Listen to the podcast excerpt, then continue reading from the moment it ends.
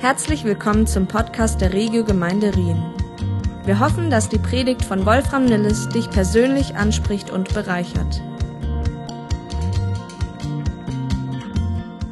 Nachdem in der, es in der letzten Serie, Predigtserie, zentral um eine Frau ging und äh, ich mich auch der Frauenthematik in den Solid Rock Abenden angenommen habe, habe ich gedacht, dass es nur passend ist, wenn ich die letzte offizielle Predigt dieses Jahres auch den Frauen widme.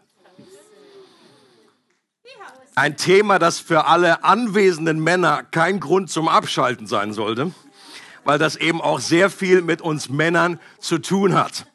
Amen? Also alle an Bord, Männer und Frauen?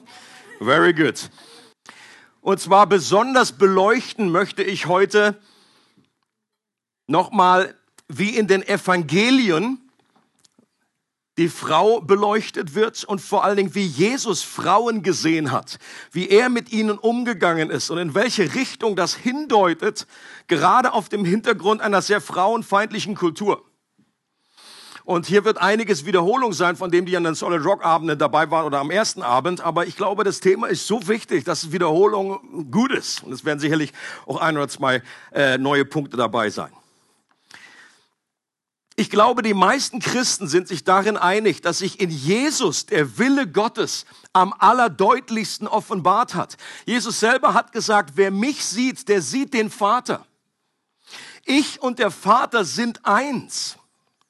Und Gott hat durch viele Propheten gesprochen, aber am allerdeutlichsten, so heißt es in Hebräer 1, hat er am Schluss durch seinen Sohn geredet, der, der das vollkommene, der vollkommene Abdruck, dieser Name wird da, äh, dieser Begriff wird dort benutzt im Hebräerbrief, der vollkommene Abdruck, das griechische Wort ist Charakter. Jesus ist der perfekte Charakter Gottes. Und dieses Wort Charakter wurde damals benutzt, wenn eine Münze geprägt wurde. Also das äh, eben, wie die, das, wenn eine Münze etwas, ein anderes Metall die Münze prägt, dann ist das die perfekte, das perfekte Abbild. Und so, wenn man Jesus gesehen hat, wenn man Jesus gehört hat, wenn man gesehen hat, wie Jesus mit Menschen umgeht, dann war das genau die Art und Weise, wie Gott sich offenbart. Und wenn wir das Bild von einer Lupe nehmen, dann ist Jesus die Mitte des Vergrößerungsglases, wenn ihr das noch kennt von früher oder auch von heute. Das ist dieselbe Lupe. Und in der Mitte der Lupe, da ist das am schärfsten, da sieht man den Text und am Rande ist es oft verschwommen. Und ich glaube, Jesus ist die Mitte und da sehen wir Gottes Schrift, sein Wort verstehen wir dort am deutlichsten. Soll nicht heißen, dass rechts und links nicht Wort Gottes wäre, aber es gibt doch im Alten Testament oder eben auch im Neuen Testament, es gibt Schriftstellen, die dann schwer einzuordnen sind, schwer zu verstehen sind. Und ich glaube, wir werden nicht irren, wir werden nicht falsch gehen, wenn wir Jesus als zentrale Lupe nehmen, als zentrale äh, Blickrichtung, um aus dieser Perspektive heraus die Dinge zu beleuchten. Und eine ganz wertvolle Einsicht habe ich aus, äh, aus dem sehr ausgezeichneten Buch von Kenneth Bailey. Das heißt Jesus through Middle Eastern Eyes. Er hat alleine im Lukas-Evangelium 27 Beispiele entdeckt, wo erwähnt, wo Erwähnung stattfinden, Gleichnisse erzählt werden, in denen Männer und Frauen parallel erwähnt werden. Und wenn man das einmal erkannt hat, wenn man das einmal gesehen hat, äh, das ist mir vorher nie aufgefallen. Ich wusste schon immer, dass Lukas besonderen Schwerpunkt auf Frauen legt, das war mir schon bekannt. Aber dass das so krass ist, dass das so deutlich ist, das war mir nicht bewusst. Äh, und ich erzähle nur einige Beispiele, zähle ich auf.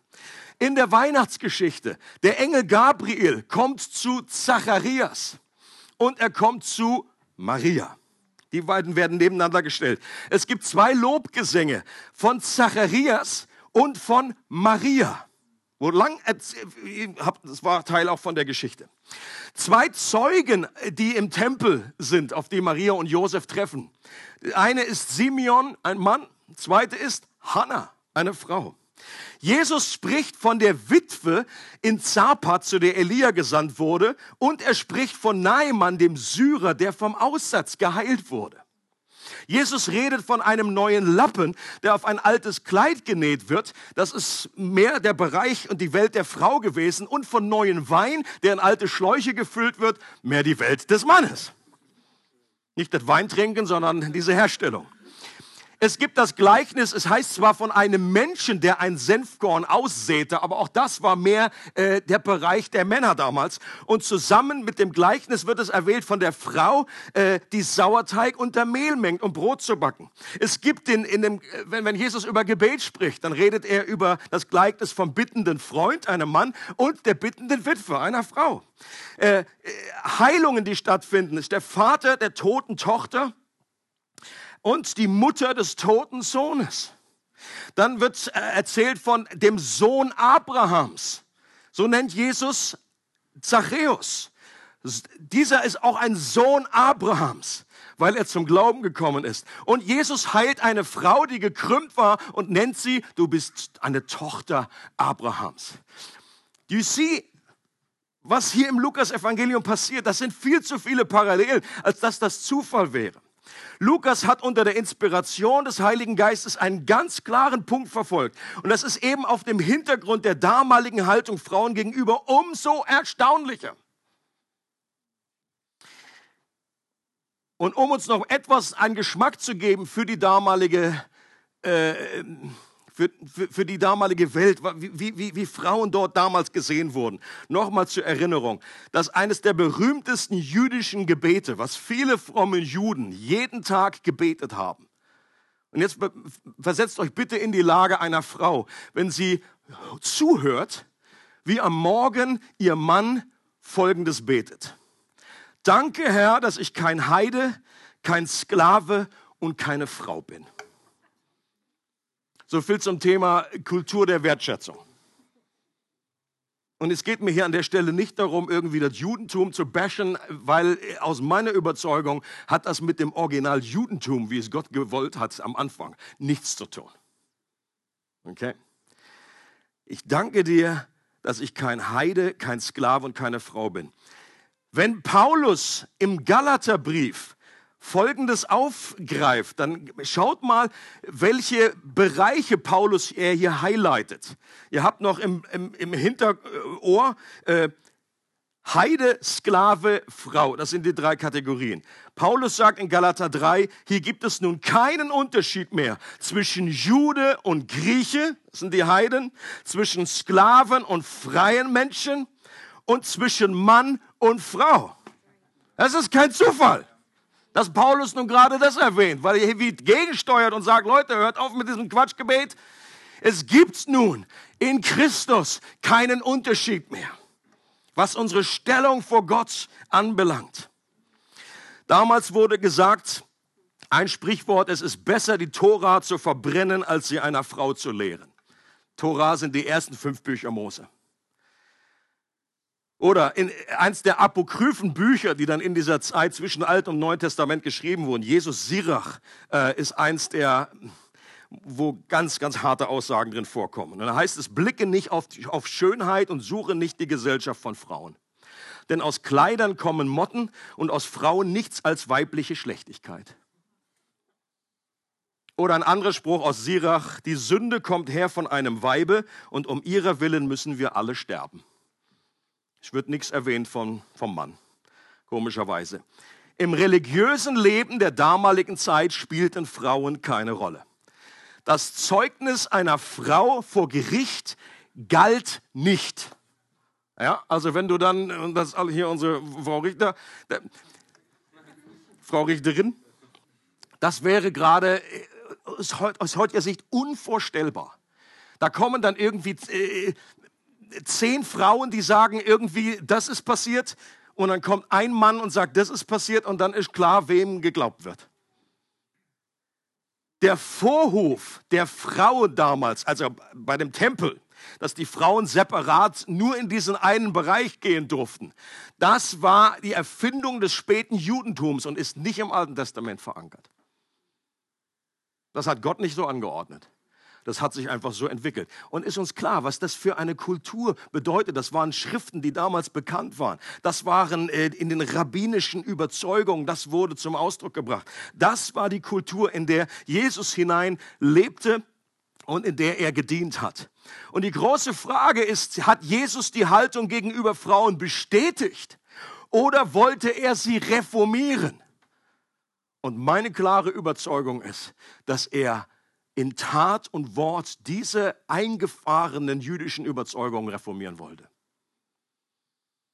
was Jesus lehrte, was er tat, wie er mit Frauen umgegangen ist und sie behandelt hat, das war für die damalige Zeit revolutionär und hat ganz klar eine Richtung aufgezeigt, in die die Reise geht. Auch wenn Jesus nicht über Nacht die komplette Kultur auf den Kopf stellen konnte, aber so hat er doch eine, eine war er ein großes Zeichen für wo, wo es hindeutet, wo es hingeht.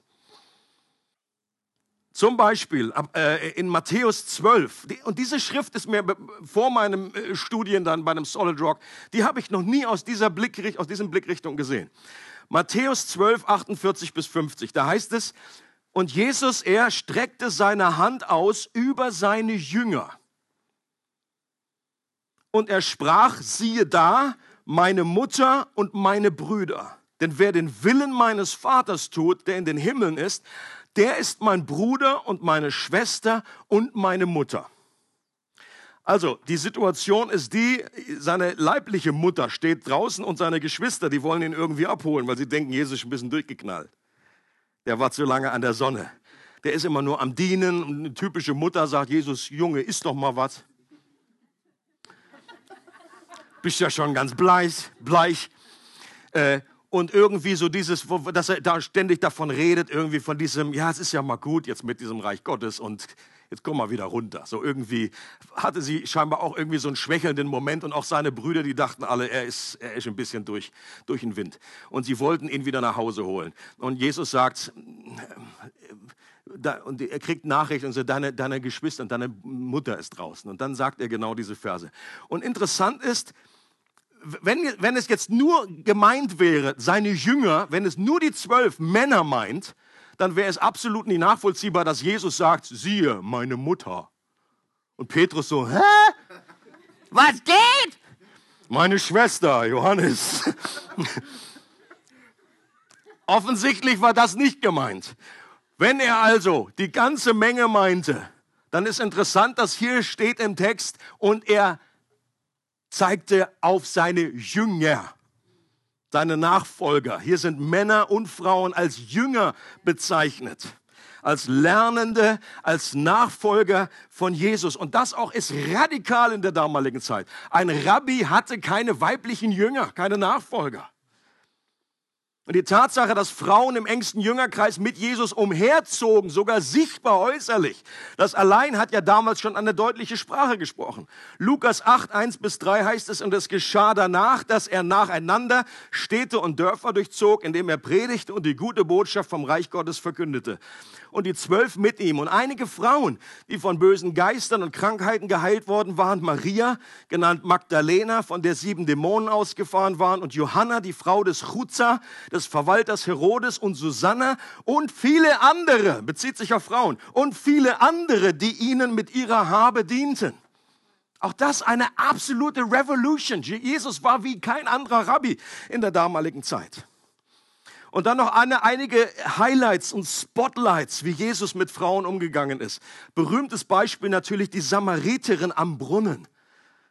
Das, da gab ja nun einige Gründe, warum Jesus nun überhaupt nicht mit dieser Frau redet. Sie war eine Frau, sie war eine Samariterin und dann war sie noch irgendwie eine, eine Sünderin. Und die Jünger wunderten sich vor allem aber darüber, als sie zurückkommen vom Einkaufen, waren beim Aldi, kommen zurück, und was, was wird ausgedrückt? Sie wunderten sich aber, dass er mit einer Frau sprach. Das ist nochmal vor allem anderen. Samariterin war schon schlimm genug. Die, die meisten, wenn die von, von Judäa nach Galiläa hoch sind, dann haben die Samarier umgangen, die meisten. Jesus hat gesagt, nein, ich habe da eine Verabredung. Der wusste irgendwie, da ist jemand am Brunnen. Keine Ahnung. Und er geht durch Samaria durch, aber das war ja schon schlimm. Die Samariter, das war ein Mischvolk, die gehörten eigentlich, das war eine ganz komische Religion, die waren gar nicht richtig rein jüdisch, die gehörten nicht dazu.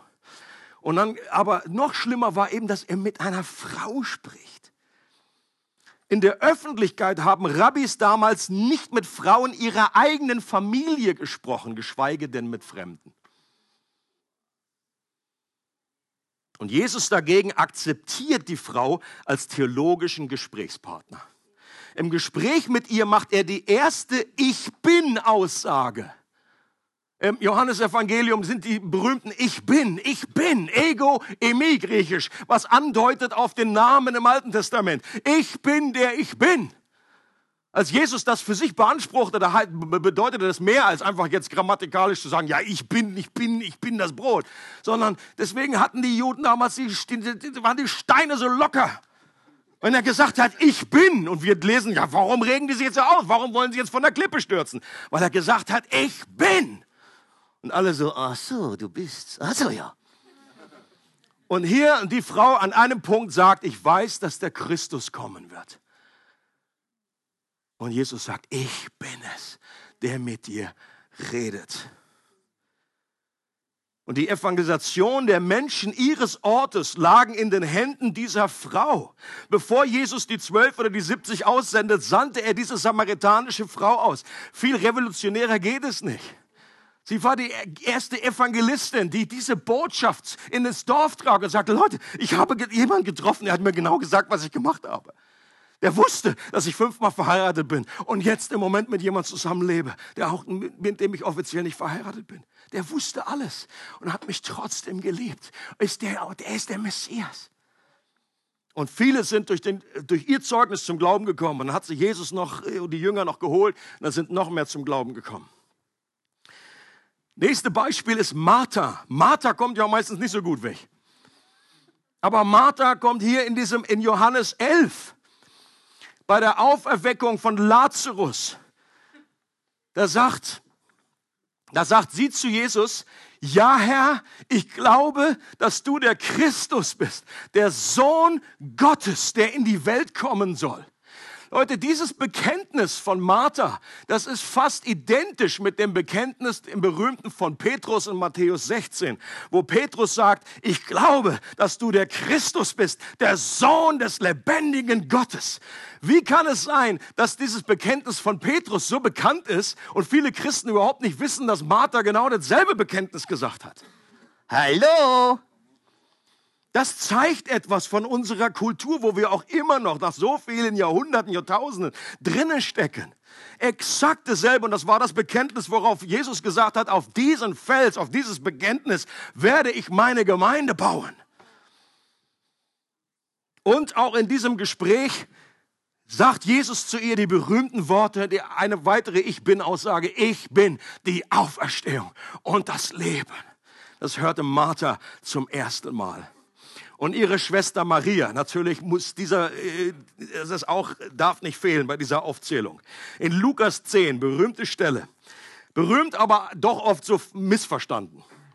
Es geschah aber, als sie ihres Weges zogen, dass er in ein Dorf kam und eine Frau mit Namen Martha nahm ihn auf.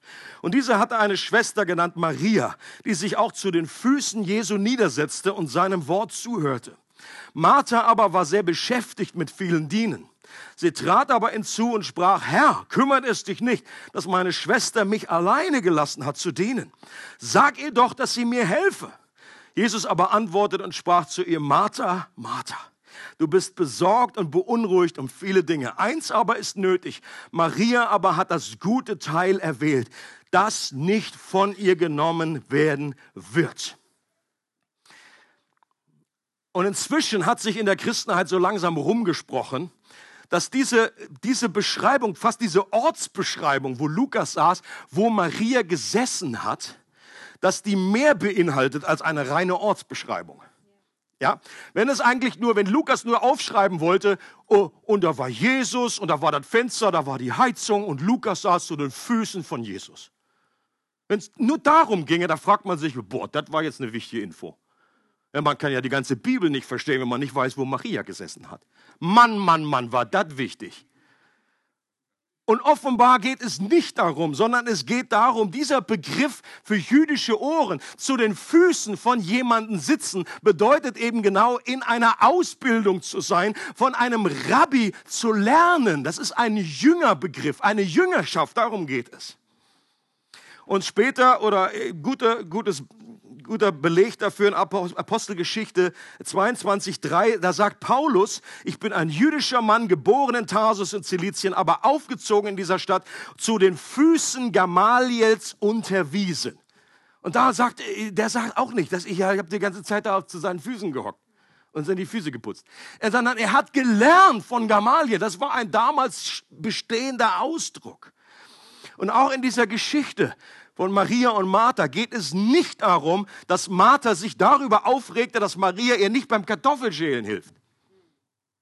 Es geht auch nicht um einen Persönlichkeitsunterschied zwischen Maria, also als kontemplativer Christ, versus Martha, die eher so ein Macher ist. Das wird ja auch oft so dargestellt. Irgendwie so, sei mal mehr wie Maria. Nicht immer so, nicht immer so doing, sei mal mehr so being. Heute, wenn man das so aus, es ist, kann man ja auch was hinbiegen und irgendwie was Richtiges sagen. Aber das ist mehr Exegese als Exegese. Da wird was reingelesen und nicht rausgelesen. Maria hat ihre damalige Rolle verlassen und war in die Männerdomäne eingedrungen. Das war aus ihrer Sicht von Martha eine Schande. Und sie hat gehofft, dass Jesus sie darin unterstützen würde, zu sagen, die Sachen hier wieder zu klären. Wenn Rabbi Jesus anfängt zu lernen, dann war das damals so, alle Frauen raus. Das war wie, das musste keiner irgendwie ansagen. Das war einfach normal. Und jetzt bleibt Maria da hocken, zu seinen Füßen. Und Martha kriegt Schnappatmung. Das war ihr Problem. Die hat gedacht, meine Jüte, was weiß ich, wenn ich jetzt morgen in die Stadt gehe, das ist ein Skandal. Meine Maria ist eine Schülerin von diesem Rabbi. Das gibt richtig Stress. Aber Jesus hat ihr Verhalten nicht nur erlaubt, sondern sogar empfohlen. Leute, und das ist für mich, das ist unglaubliche Hinweisschild, in welche Richtung die Reise geht. Jesus sagt zu Martha, was fehlt, ist nicht noch eine weitere Käseplatte, auch wenn ich Käseplatten mag, sondern du verstehst, Martha, dass ich die wahre Nahrung biete und dass deine Schwester sich bereits für die richtige Nahrung entschieden hat. Und ich werde es nicht zulassen, dass du das ihr wegnimmst. Ein guter Student ist wichtiger als ein gutes Essen. Letzter Punkt ist Zeugen der Auferstehung. Auffallend ist, dass in einer Zeit, in der das Zeugnis einer Frau vor offiziellen Gerichten nicht galt, Frauen die ersten Zeugen für die Auferstehung waren und von Jesus aufgefordert wurden, die Auferstehung den Aposteln zu berichten. Besonders Maria Magdalena, die interessanterweise später, ich glaube es war Papst Gregor dem Großen, zu der namenlosen Sünderin erklärt wurde. Auch so irgendwie etwas, was hineingelesen wurde in die Bibel. An keiner Stelle der Bibel steht, dass Maria Magdalena, dass die die Sünderin ist, die auf frischer Tat ertappt wurde beim Ehebruch. Aber die wurde in der Kirchengeschichte verknüpft. Okay? Und dann, ich, ich, jemand hat beim Solid Rock die Info gebracht, dass sie vor einiger Zeit, ich glaube, der jetzige Papst, der hat sie wieder entlastet und hat gesagt, okay, Mistake gewesen. Sorry for that. Wen ist es das? Maria, die Mutter von Jakobus und Joses, treten als Kronzeugen der Ereignisse in Erscheinung, welche die Grundlage des christlichen Glaubens darstellen. Jesus Sterben, seine Grablegung und seine Auferstehung. Also wenn man von einem apostolischen Dienst im weitesten Sinne reden möchte, von einem Gesandtsein, so waren das die ersten Aposteln. Jesus sendet diese Frauen und sagt, geht hin und redet zu den anderen Jüngern, die in dem Moment noch nicht glauben. Und redet davon, dass ich auferstanden bin, die Grundlagen unseres Glaubens. Und ich finde das auch in der Hinsicht, ich glaube, das hat Gott absichtlich gemacht. Weil gerade in dem ersten Garten, wo die Frau die erste war, die versucht wurde, und wohlgemerkt nicht alleine, sondern Adam kommt kurze Zeit später nach. Aber letztendlich war es dann wieder in diesem neuen Garten des, des, der Grabesstätte, der Auferstehung, wieder Gott wendet sich zuerst einer Frau zu, um sie zu erlösen und um das wiederherzustellen, was damals im Garten schiefgelaufen ist.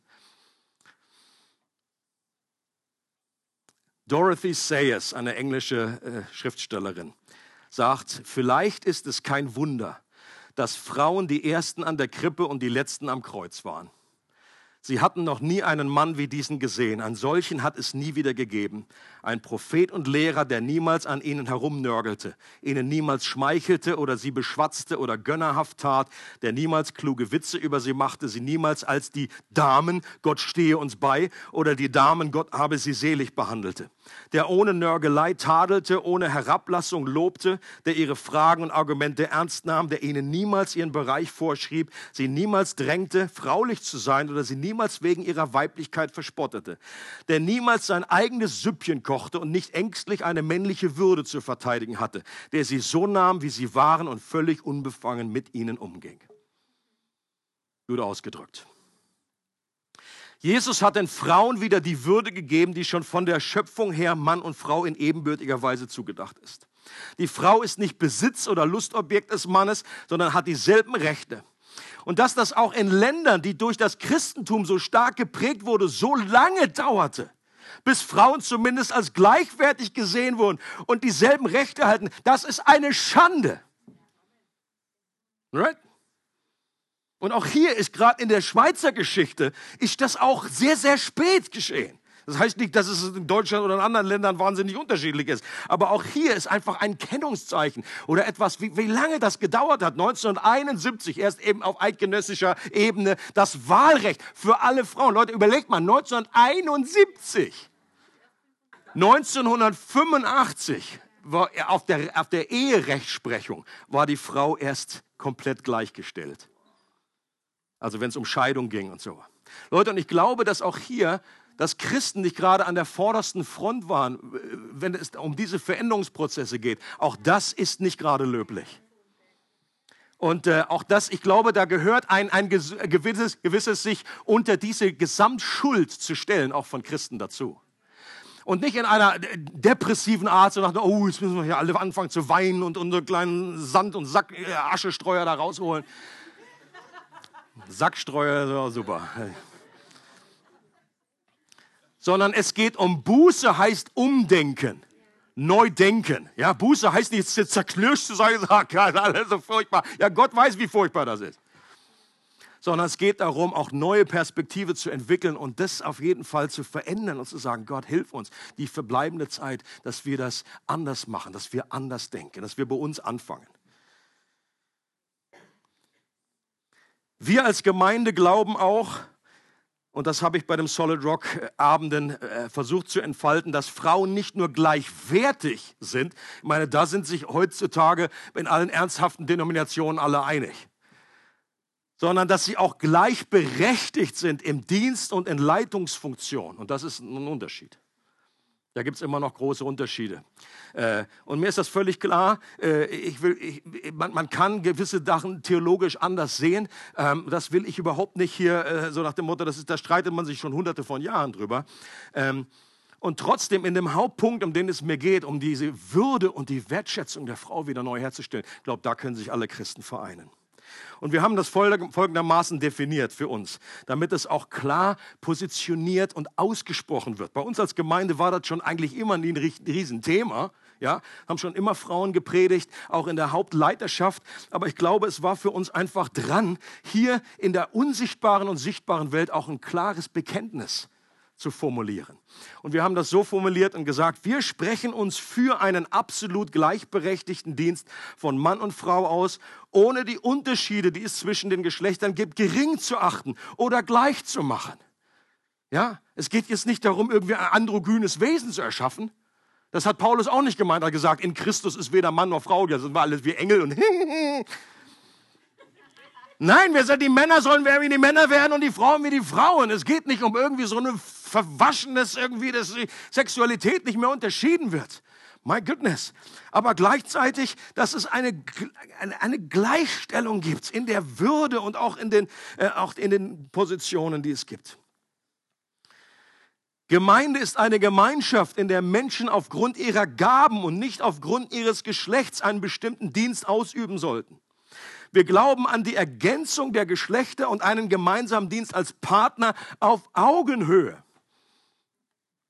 Ein kleines Beispiel, was auch, auch wenn bei uns in der Gemeinde das nicht, nicht, nicht ein Riesenfass ist, aber es gibt auch Kleinigkeiten, an denen man sieht, ähm, das ist doch immer noch, äh, das, alle, sind, alle Menschen sind gleich und manche sind gleicher.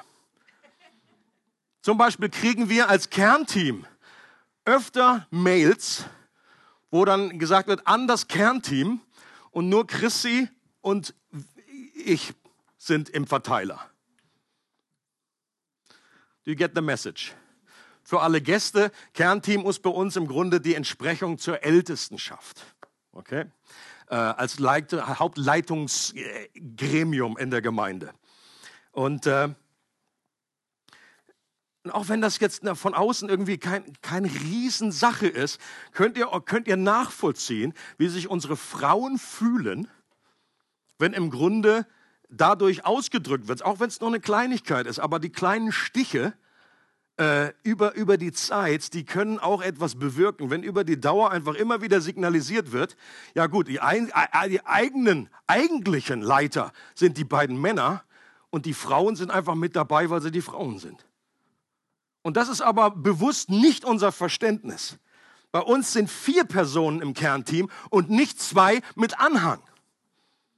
Und in viel, ich will gar nicht unterstellen, dass es wie absichtlich passiert oder mit Bewusstsein passiert, aber ich möchte einfach sensibilisieren für die Tatsache, dass auch hier wir eine, eine Partnerschaft wollen und dass es eben vier gleichberechtigte äh, äh, Personen im Leitungsteam sind. Das äh, bedeutet nicht, natürlich, wenn Chrissy und, äh, und ich öfter mal auf der Bühne stehen, dann kann ich gut verstehen, dass man das vielleicht falsch versteht. Aber hier an dieser Stelle nochmal die offizielle äh, Position von dem, wie wir das sehen. Und ich hoffe, ihr seid damit happy.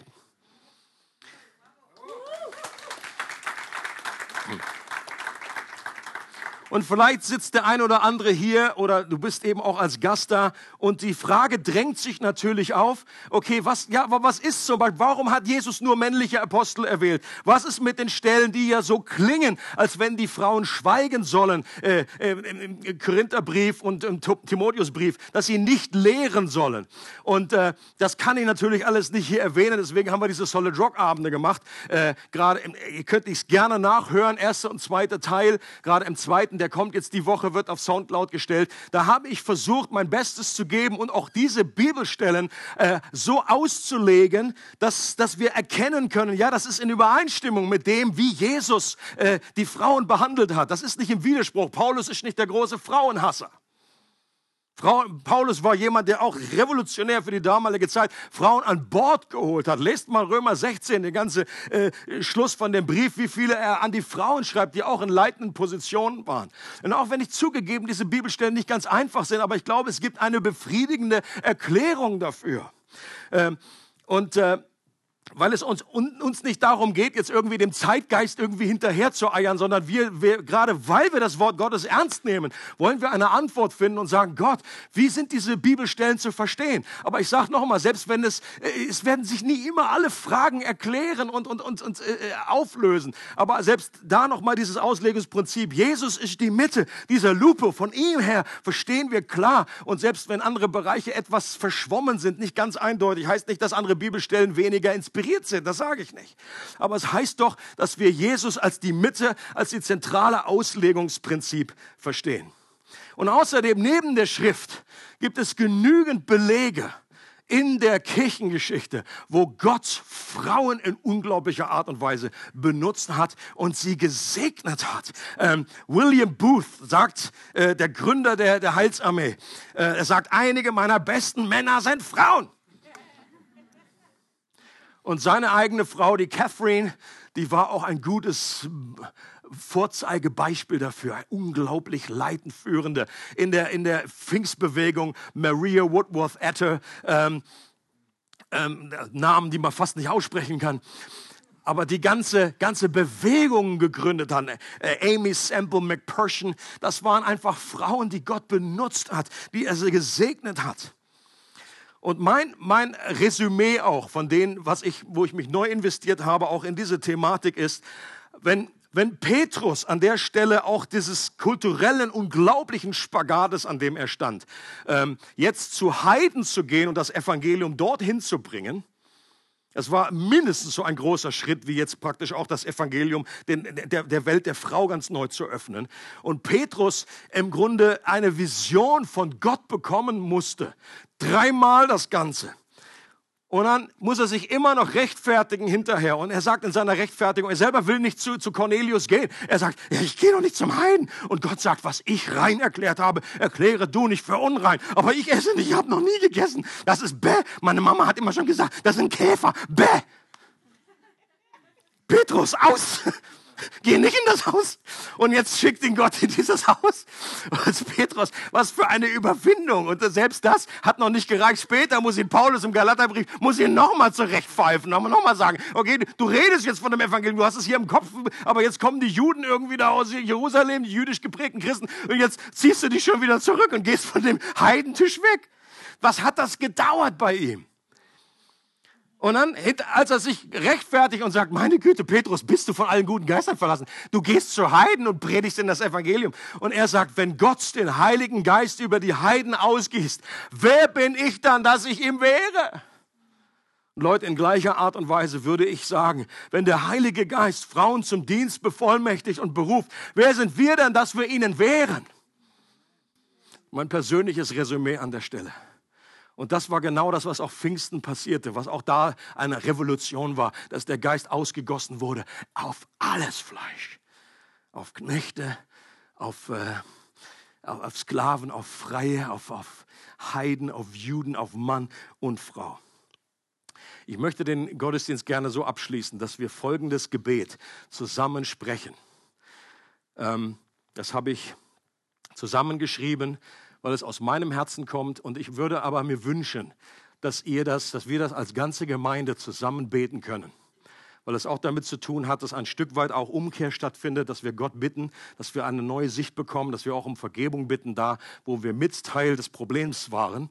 Äh, wie schnell ist das äh, passiert, dass man einfach in Worten, Witzeleien, irgendwie abfälligen Bemerkungen, immer nur so Kleinigkeiten, wenn man danach hakt, ja, das war ja nur Spaß. Aber das ist eigentlich, ist, das Thema ist zu ernst und ich glaube, wir sollten an der Stelle umdenken und äh, nicht die alten eingefahrenen Rillen immer noch weiter äh, fahren, sondern da neu, neue Wege bestreiten. Und ich möchte euch kurz Zeit geben, dass ihr das durchlest, weil ich möchte nicht, dass man hier irgendein Gebet nachspricht, wo dann Leute hinterher sagen, boah, Alter, das wusste ich am Anfang noch gar nicht, wo die Reise hingeht bei dem Gebet. Also ich gehe mal hier kurz aus dem Weg und dann dann möchte ich euch herzlich einladen. Wie gesagt, wer, das Gebet jetzt nicht mitbitten möchte, darf gerne aufstehen, sitzen bleiben, wie, wie ihr mögt. Ähm, hier wird keiner genötigt, aber wenn, wenn, du das, wenn das deinem Herzen entspricht, dann äh, lade ich dich ein, das mit mir zusammen jetzt zu beten. Und dass wir das wirklich äh, nicht nur einfach runterlesen, sondern meinen in unserem Herzen. Da ist Unglaubliches passiert in der Kirchengeschichte äh, von, von, von, von, von Unterjochung, von einer Manipulation, die stattgefunden hat, auch oft im Namen Gottes. Und das gehört auch äh, bekannt als Schuld. Und mit dem Gebet um Gott, hilf uns dass, dass, dass wir deinen Prozess der Wiederherstellung unterstützen. Are you ready? Jesus, ich danke dir, dass dein Kommen auf diese Erde auch dazu geschah, dass Frauen wieder die Würde und den Wert erhalten, der ihnen ursprünglich zugedacht war. Bitte vergib uns, wo wir als dein Volk und als Einzelne dazu beigetragen haben, dass dieser Prozess der Wiederherstellung so lange gedauert hat. Vergib uns, wo wir eher Teil des Problems statt Teil der Antwort waren wo wir unseren Auftrag als Licht und Salz in dieser Welt nicht richtig wahrgekommen sind. Vergib, dass wir sogar innerhalb deiner Gemeinden Strukturen geschaffen haben, die Frauen nicht in Freiheit geführt, sondern eher eingeschränkt und unterjocht haben. Hilf uns mehr und mehr mit deinen Augen zu sehen und dein Wort als frohmachende Botschaft auch in diesem zentralen Thema richtig zu verstehen und mutig umzusetzen. Amen. Amen. Thank you very much. Es freut uns, dass du heute zugehört hast. Für weitere Predigten, Informationen und Events besuche unsere Gemeindewebseite www.regiogemeinde.ch.